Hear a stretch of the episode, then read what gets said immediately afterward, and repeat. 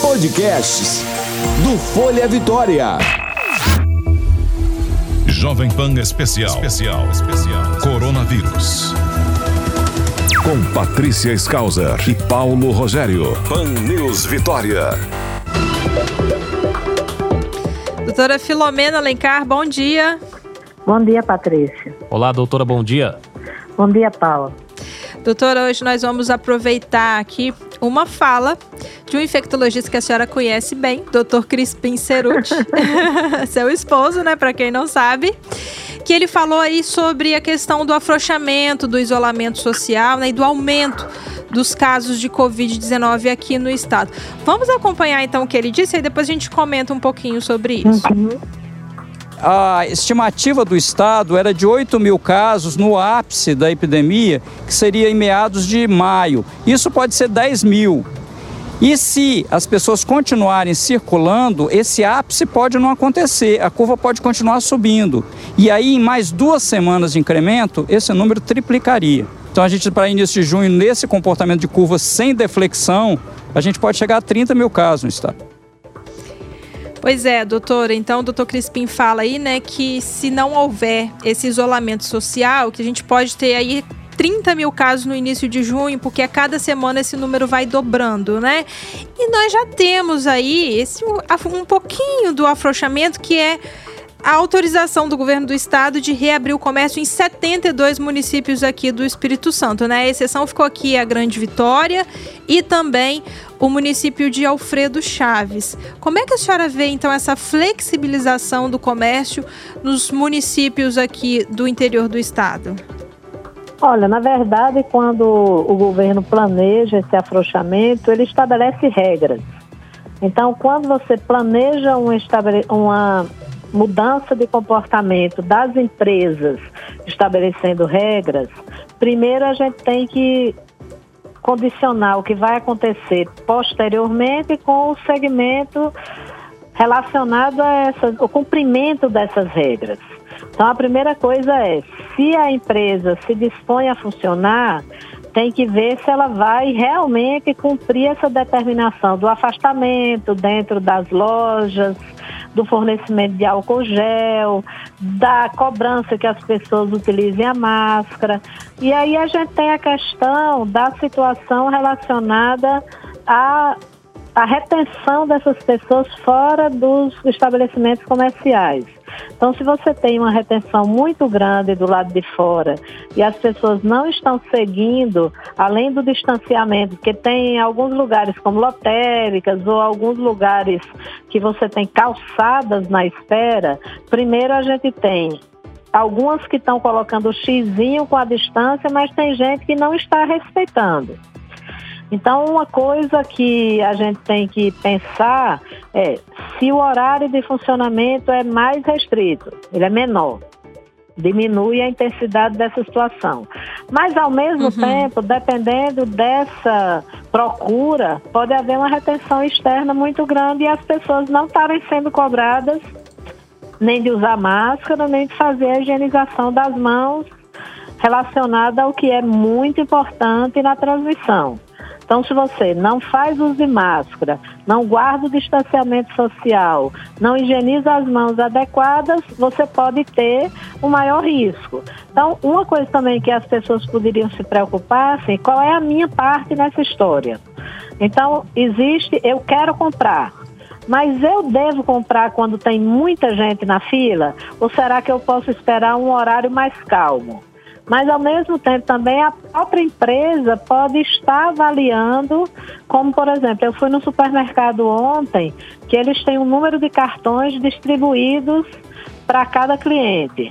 E eles contam quantos cartões foram distribuídos e a pessoa, ao sair, ela devolve o cartão e tem uma pessoa na entrada.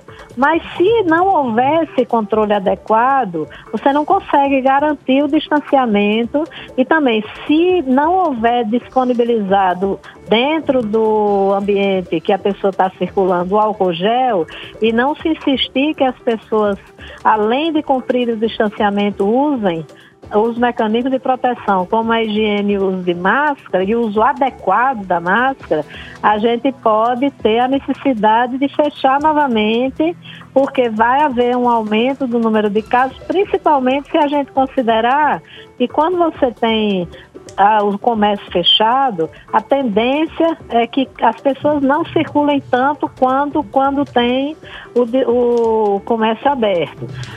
Quando o governador tomou essa decisão, tinham lugares que realmente não havia registro de nenhum caso. Ele classificou, junto com a equipe dele, o risco da, dos lugares para abrir ou não abrir.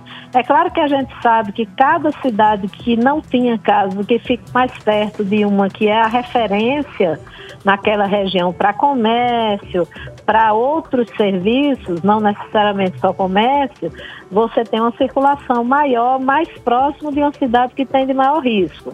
Então, quem está mais perto da Grande Vitória e tem um comércio que abre e você tem circulação de pessoas da Grande Vitória para essas regiões sem você ter barreira sanitária, é possível realmente que a gente expanda esses casos, mas isso vai ser avaliado pelo, pela Secretaria de Saúde junto com o governo do Estado e se realmente começarem a aumentar o número de casos, principalmente se forem lugares, por exemplo, que tem municípios que você não tem um hospital.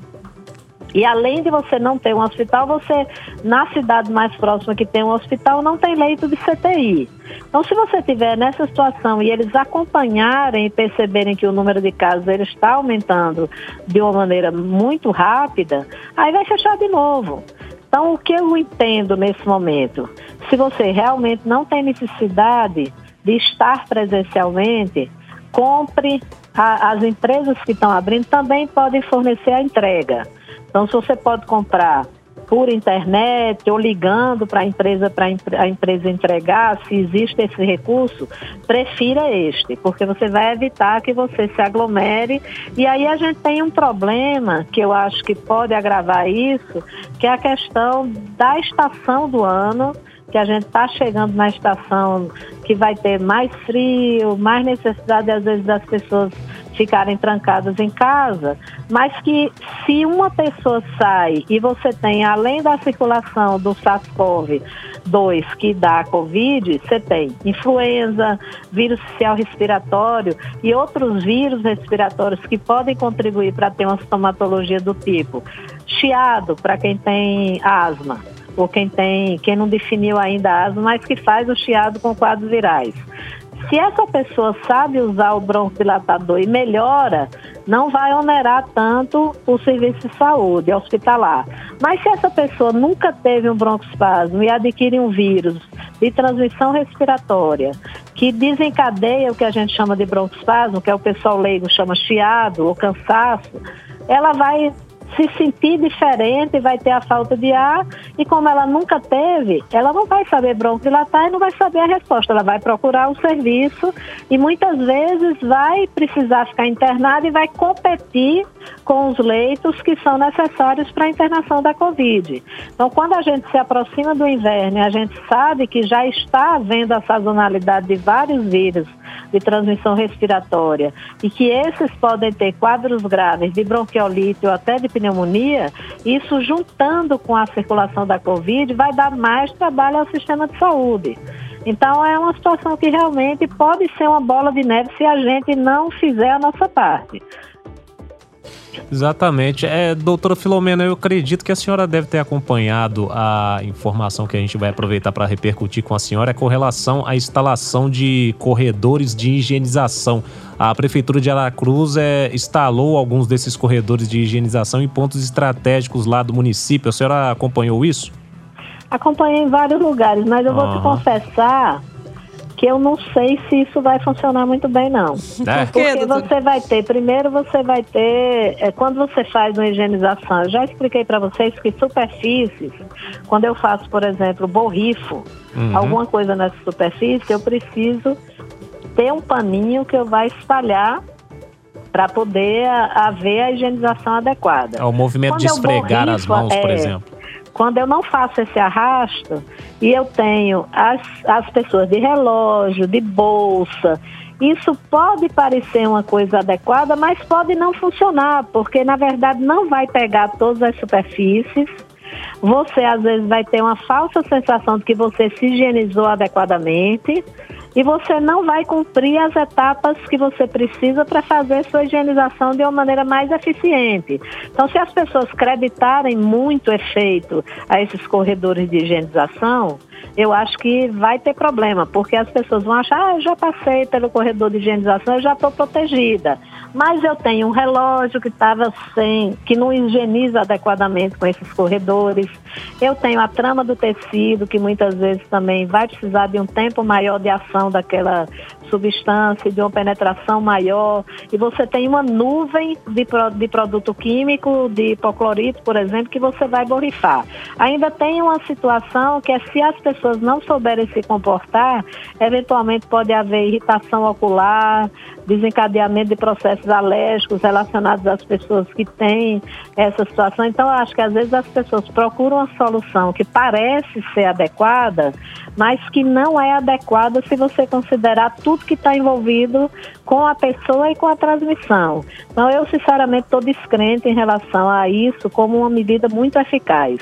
Eu acredito mais em você ter a possibilidade de ofertar álcool gel para as populações que não têm condição de comprar, de você fornecer pia e água e sabão para as pessoas que têm que, que se higienizar e naquelas pessoas que vão trabalhar em serviços que exigem que ela tenha um comportamento de mais higiene, elas terem como tomar um banho e trocar a roupa ao entrarem no lugar onde elas vão trabalhar, para que você tenha certeza de que elas não trazem naquela roupa da rua, por exemplo, do transporte urbano, do, de, do trajeto que elas vieram para trabalhar, como, por exemplo, as pessoas que trabalham na área de saúde ao chegarem ao hospital ou à instituição de cuidado ao idoso ou alguma clínica, elas terem a possibilidade de levarem uma roupa limpa ou terem uma roupa disponível no local onde elas trabalham para elas se higienizarem e trocarem a roupa, trabalharem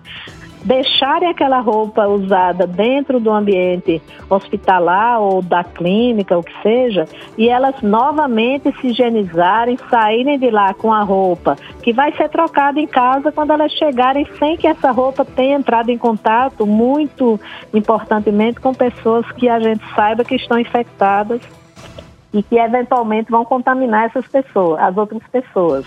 Então é um processo complexo, mas eu não acredito em solução mágica. Eu acho que a gente tem que fazer cada um a nossa parte e a gente ir acrescentando coisas que possam ajudar, mas não achando que uma solução tipo essa vai resolver o problema. Eu realmente me preocupo com você exagerar, é como você usar máscara sem higienizar suas mãos adequadamente e ficar pegando na sua máscara o tempo todo. Só que aí adiciona o problema do produto químico que você vai ter pessoas que vão ter contato, que eventualmente podem ter irritação na pele, eventualmente vai estragar algum objeto delas e muitas vezes vai desencadear crise de alergia em pessoas que, que tenham. Isso me preocupa um pouco, porque se a pessoa desencadear a crise, tiver desencadeado uma crise de alergia, ela pode ter sintomas respiratórios que, se não medicados, podem parecer que ela está sintomática, sem ela estar sintomática de verdade pela situação da doença, mas porque ela foi submetida a um produto químico que desencadeia algum processo inflamatório ou uma irritação que vai fazer com que ela tenha sintomas que parecem com a doença, sem necessariamente serem. Pois é, dia desses, acompanhando a programação da Rádio Jovem Pan News, um médico chegou a citar numa entrevista né, o termo memória imunológica. Fiquei até imaginando, isso daí deve ter soado um pouco estranho é, para muita gente, até para mim mesmo, não tem a definição correta disso daí também. Eu gostaria que a senhora explicasse o que, que é a memória imunológica e a importância dela na recuperação de uma pessoa que foi infectada de repente pelo coronavírus. Então, a memória imunológica é assim, Paulo. A gente entra em contato com a gente, aí células do nosso organismo que é, tem os linfócitos, que são linfócitos de memória. Quando eu me infecto e entra em contato com o meu organismo, existe um estímulo à proliferação dessas células, elas aumentarem em número e elas têm a função de produzir anticorpos. Então, tem essas células, um conjunto de células que vão ser envolvidas nessa resposta e que você vai produzir anticorpos. Aquelas células de memória são aquelas que, ao já terem contato, entrado em contato anteriormente com o agente infeccioso, elas já foram como se eu tivesse sinalizado para elas que eu já conheço aquele elemento. É a mesma coisa, eu sempre digo que a memória imunológica é como se eu tivesse. Existe uma imunidade cruzada, que é quando eu conheço é, é, agentes similares e eu começo a responder parcialmente. A memória imunológica ela é muito relacionada específica para aquele agente. Hum. Então eu entrei em contato, fiz o processo de doença com, ou de infecção com ou sem sintomas e eu estimulei aqueles meus linfócitos a produzirem anticorpos contra a minha infecção que eu adquiri.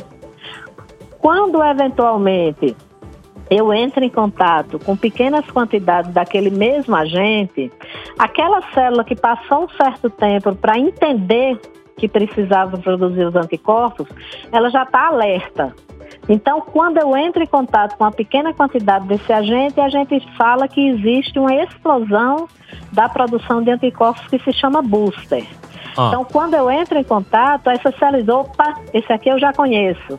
Aí começa a produzir anticorpos e a elevação dos anticorpos protetores ela é mais rápida, porque eu já tenho conhecimento prévio e meu organismo já trabalhou para reconhecer aquela substância. Então, o caminho é mais curto. Eu já tenho células que já reconhecem aquele agente, que já produziram anticorpos contra eles e ela, a memória é justamente isso. Quando eu entro em contato e é um fator eu já conheço, existe uma rápida produção de anticorpos que se chama efeito booster, o efeito de explosão da produção de anticorpos para me poupar de eu ter que lidar com aquela infecção como se fosse a primeira vez.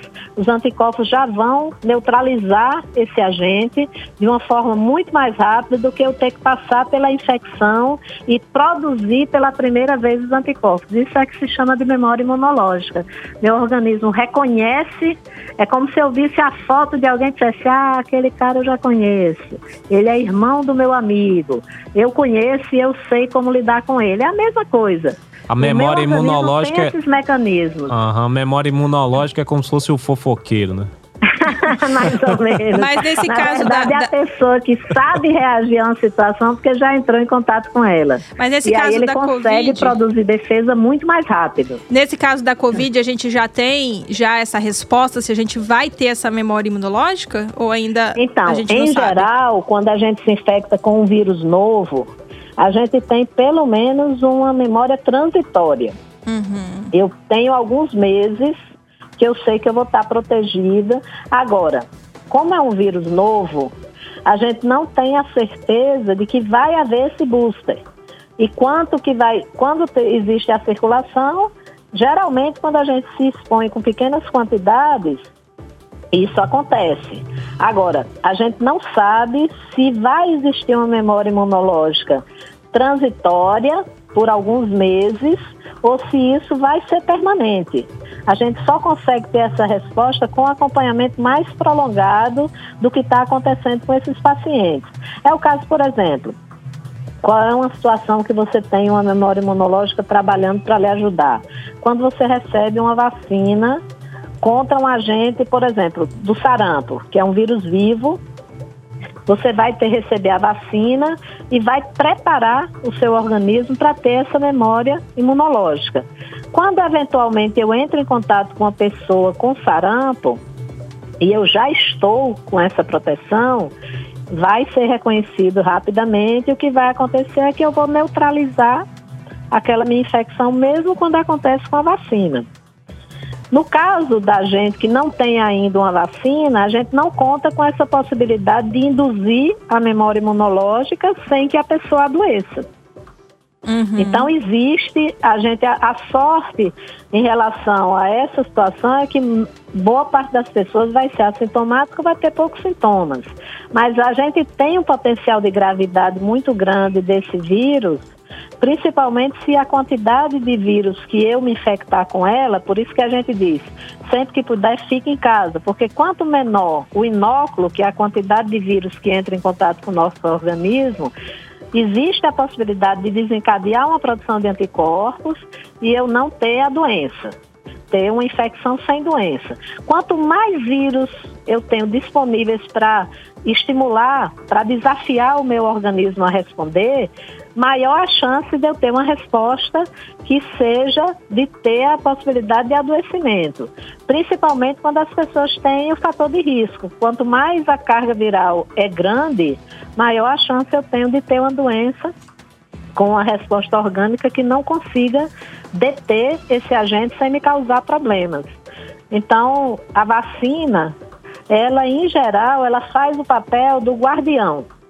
Eu me infecto com o agente vacinal, se ele for vivo, ou eu recebo uma partícula viral que pode ser morta, um pedaço do vírus ou um vírus inativado, e ele vai estimular o meu organismo a responder com relação àquele agente para impedir que numa é, entrada em contato com esse agente, ele vai ter chance de se proliferar no meu organismo, porque eu já adquiri a minha resposta imunológica contra ele. Uhum, tá certo, doutora Filomena, muito obrigada Deu pela entender, sua explicação. Porque Sim. eu tento transferir para para uma linguagem mais fácil de vocês entenderem, mas eu não entenderem, mas eu não sei se foi suficiente para esclarecer para vocês. Sim, entendemos Não, sim. ficou claro sim. Ficou, claro, bem sim. claro. Então tá bom. Muito obrigada pela sua participação hoje, doutora. Tenha um bom dia e até amanhã. Bom dia, Patrícia. Um abraço. Um abraço, Paulo. Jovem Pan. Informação é o melhor remédio contra o coronavírus. 90.5. Pan News Vitória.